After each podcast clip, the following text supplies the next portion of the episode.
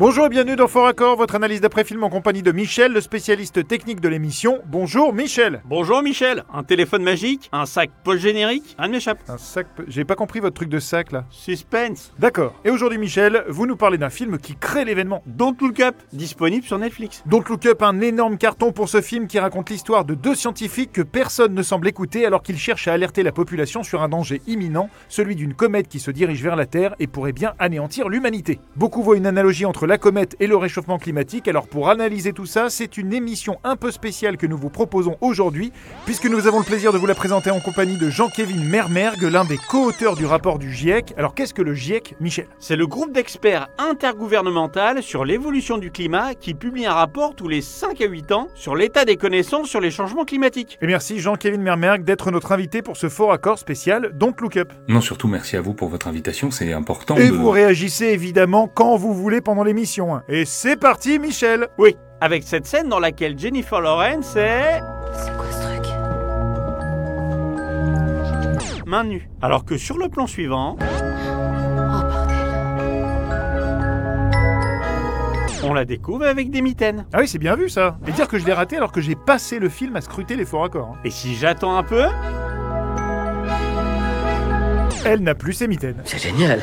Jean-Kévin Mermergue, pour vous, c'est crédible cette découverte de comète? Je, je, pour- je pourrais pas vous dire, je suis pas astronome, mais par rapport à l'analogie avec le réchauffement climatique, ce qui est Oui, dont on reparlera tout à l'heure parce que c'est quand même important et que nous sommes tous concernés. Alors Michel, vous m'avez vendu du rêve tout à l'heure avec un problème de numéro de téléphone. Dites-moi ce que c'est maintenant. d'abord, laissez-moi vous présenter ce monsieur malvoyant. Qui est un agent du FBI de mémoire. Également champion de gymnastique. Bah, pourquoi vous dites ça? Vous n'avez rien vu? Vous non plus, Jean-Kévin Non, euh, non, j'ai j'ai rien vu de particulier. Je vous la repasse.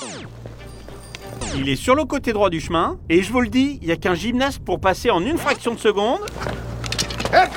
Eh oui, il a changé de côté. C'est drôle ça. Jean-Kévin Mermeg, euh, vous en pensez quoi? Oui, c'est drôle, oui, mais c'est c'est surtout aussi que cette scène montre les pressions que nous, on peut subir quand on... Mermergue. Est-ce que vous avez un rapport avec Greta Mermergue, la petite écolo là? Euh, C'est Thunberg, Greta Thunberg. Ah bah oui, je suis con, excusez-moi. Bon, en tout cas, allez-y Michel, désolé, on vous retarde un petit peu avec nos bêtises. C'est génial. Je continue donc avec cette scène. C'est ce que vous attendiez. Le problème de numéro de téléphone. Qui n'est pas n'importe quel numéro de téléphone, puisque Appelez le 1-800-532-4500 pour avoir l'esprit tranquille. il s'agit d'un numéro de téléphone rose en réalité. Rose. Érotique. C'est génial. Jean-Kévin. C'est génial, oui. Et du génial, vous allez en avoir avec cette mèche de cheveux qui ferait faire un AVC à un coiffeur. Elle est visible en travers du front de Leonardo DiCaprio. Mais quelques secondes plus tard, June, je, J'ai vraiment cru un instant que ça allait s'arranger. Notre beau gosse est parfaitement bien coiffé. Et si je vous en parle, ça n'est pas pour rien. Si vous n'avez pas vu le film, lancez-vous et concentrez-vous sur cette mèche très rigolote qui apparaît et disparaît en permanence. c'est génial. Disons qu'il faudrait pas que ça détourne du propos du film qui Oui, est qui quand traite même... avant tout du réchauffement climatique. Vous avez raison de le rappeler, Jean-Kévin. Et alors, on va en parler après parce que notre public, surtout sur les réseaux sociaux, est très sensible à ce sujet. Mais en attendant, Michel, c'est à vous. Maintenant, je vais vous montrer toute l'équipe du film. Juste ici, vous voyez C'est génial.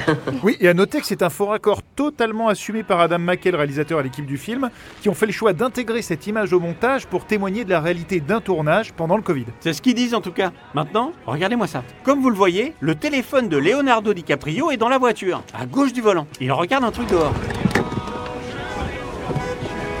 Le téléphone reste dans la voiture. Mais jusque-là, je vous suis. C'est lui que vous n'allez plus suivre, ou plutôt son téléphone. Puisque si j'avance un peu...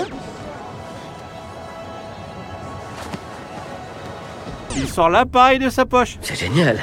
Excusez-moi, mais je, je suis très gêné par euh, l'émission. D'accord, il y a peut-être un problème avec son téléphone, mais c'est une scène importante du film, surtout parce qu'elle image le moment où ce scientifique voit réellement ce contre quoi il mettait les gens en garde.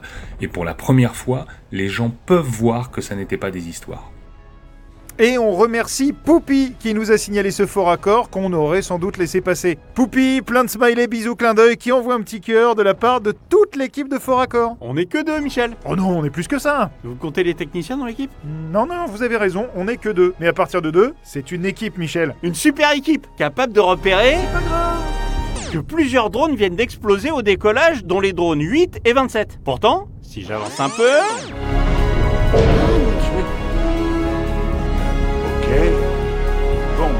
8 et le 27 sont HS en raison d'une panne de la commande latérale. On nous apprend que les drones 8 et 27 viennent d'exploser sur la comète. Ah oui, la grosse boulette C'est génial. Et en parlant de grosses boulettes, Michel, je termine avec une boulette qui se situe après la fin du film. Oui, c'est vrai, on le rappelle que Don't Look Up a une séquence post-générique. hein. Tellement courte qu'on se demande comment ils ont pu laisser passer ça. Dans le générique, on aperçoit clairement le sac de Jonah Hill flotter dans l'espace. Pourtant, si j'avance à cette fameuse scène, il a encore son sac sur Terre. Or là, pour le coup, Michel, c'était peut-être voulu. Vous voyez, genre un effet visuel de générique pour euh, rappeler euh, un objet lié au personnage, mais qui n'a rien à voir avec le film en lui-même. Je pense pareil que vous. Mais comme vous m'aviez demandé que ce soit pas trop court comme émission, je me suis dit que rajouter un truc un peu injuste, c'était pas bien grave. Tant qu'on surfe sur le succès du film. Et puis on parle d'une comédie, hein, y a pas mort d'homme. C'est génial. En tout cas, merci Michel. Voilà, c'est la fin de cette émission. Et merci Jean-Kévin Mermeg d'avoir été notre invité. On rappelle que le rapport du GRIEC est accessible sur Internet et qu'une très bonne synthèse ainsi qu'une analyse plus optimiste de ce rapport est disponible sur le site des carburants Cotal. D'ailleurs, toute inscription à leur newsletter avant la fin du mois vous permet de recevoir gratuitement une carte de France de toutes les stations essence et 20% de réduction sur l'achat de deux paires de pneus, 4 saisons. Et si vous avez peur de vous faire peur avec cette histoire de réchauffement climatique, pas de panique. Don't look up et on se retrouve la semaine prochaine pour un nouveau fort accord. Et j'aurai du lourd, du très très lourd. Eh bien, merci beaucoup, Jean-Kévin. C'était, c'était très sympa et très intéressant. Écoutez, je, je suis désolé, mais je, je comprends pas. Enfin, vous, vous parlez d'un film qui essaye de mettre en garde sur ce qui arrive. Au final, vous, vous montrez quelques petites erreurs, mais vous défendez pas du tout ce que ça raconte. Je, je sais pas si vous vous rendez compte, mais les températures pourraient augmenter de plusieurs degrés. Je vais vous dire ce que je pense. Moi, je vous trouve alarmiste. On parle de près de 3 degrés de plus d'ici la fin du siècle. Fin du siècle, c'est loin quand même. hein. Non, c'est 60 ans, plus 3 degrés dans 60 ans. Franchement, en février, s'il fait moins 7 degrés au lieu de moins 10, on verra pas la différence. On sortira quand même avec des moufles. Vous ne comprenez pas. Ça va entraîner une perte de productivité agricole, donc des pénuries, une inflation. On manquera d'eau. Il y aura des tempêtes tellement fortes qu'elles pourront déplacer des tonnes de sable à travers plusieurs continents. Moins de terres cultivables, des sécheresses, des inondations, des famines, l'émergence de nouvelles maladies. Comme pour la comète dans le film, je, crois que vous vous rendez pas compte de ce qu'on va tous finir par voir quand ce sera trop tard. Et vous préférez expliquer qu'un téléphone était à gauche puis à droite. Moi, je suis en train de vous expliquer que le monde que vous connaissez, vos enfants vont le voir changer brutalement et vos petits-enfants, eux, ils le connaîtront jamais. Eh ben, vous voyez, euh, Jean-Kévin, moi, je trouve ça dommage que vous ayez pas dit ça dans l'émission. Et c'est pas faute de vous avoir dit que vous pouviez réagir quand vous vouliez. hein. D'ailleurs, je revérifierai là le truc du téléphone. Je me demande si c'est pas le figurant qui change de place en fait. Je me lève, je prends mon sac, je dis à ce soir, puis je me casse, traverse les rues comme un zombie, le cerveau en état critique sans trop savoir pourquoi il faut. Je me pose 8 heures en salle de classe pour écouter des dépressifs chroniques. Anachronique, j'apprends par cœur jusqu'à en avoir des hauts le cœur, des dates, des cartes qui existent plus, des inconnus en équation. J'entends que je joue mon destin, mais il grandit sur vos erreurs. On me réclame des notes avant d'avoir compris la leçon. Je noircis des feuilles jusqu'à avoir les doigts qui saignent. Je suis pas d'accord avec ce que je pense, puisque je pense ce qu'on me dicte. Parler au passé, il n'y a que ça qu'on nous enseigne. Et si je chuchote au futur, je prends un avertissement de conduite. Alors j'écoute, je note jamais un mot plus haut que les autres. Si je respire en transparence, c'est pour qu'on ne puisse pas dire que c'est ma faute. Je n'espère rien, seulement passer entre les gouttes de merde qui tombent un peu plus fort chaque jour sur un demain. En berne, il faudrait que je sois bon en tout, que je vous rende fier de m'avoir sans jamais poser de questions sur vos actions contradictoires. Mais moi, quand je fonce dans un mur, je change ma putain de trajectoire. Vous ne faites rien bientôt, on devra ramper sur le fil du rasoir. Quand il y aura plus rien à bouffer, quand il y aura plus d'eau pour tout le monde, quand on devra apprendre à vivre avec votre second degré. Quand il n'y aura plus que nos larmes pour retenir les bombes. Est-ce que ma moyenne générale m'aidera à ne pas suffoquer? Dites-moi. Dites-moi.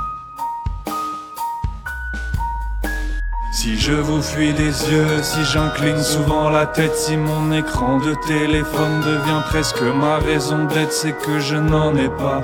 Et comme un voile de fumée, il m'aide à ne pas voir en face le monde que vous me détruisez. Si je snap, si j'insta des bouts de vie et des photos de moi, si je like les autres et que les autres aussi me like parfois, c'est parce qu'on ne vit qu'au présent qu'on évite de parler d'avenir. C'est vous qui nous l'avez appris, il ne faut pas songer au pire. en merde, vous Et vos envies d'envie, vous nous regardez de travers comme si vous aviez tout compris. J'emmerde les rêves que vous avez pour moi. Votre vision de la morale, vous êtes né là bien avant moi. Tout ce que vous y faites est létal.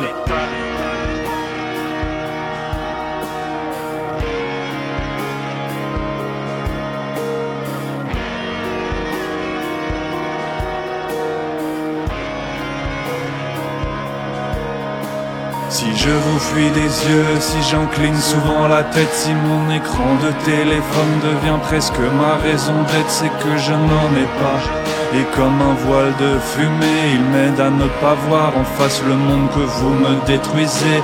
Si je vous fuis des yeux, si j'incline souvent la tête, si mon écran de téléphone devient presque ma raison d'être un fragile garde-corps face aux tombes que vous nous creusez qui m'aident à masquer la colère que j'ai de vous voir l'ignorer.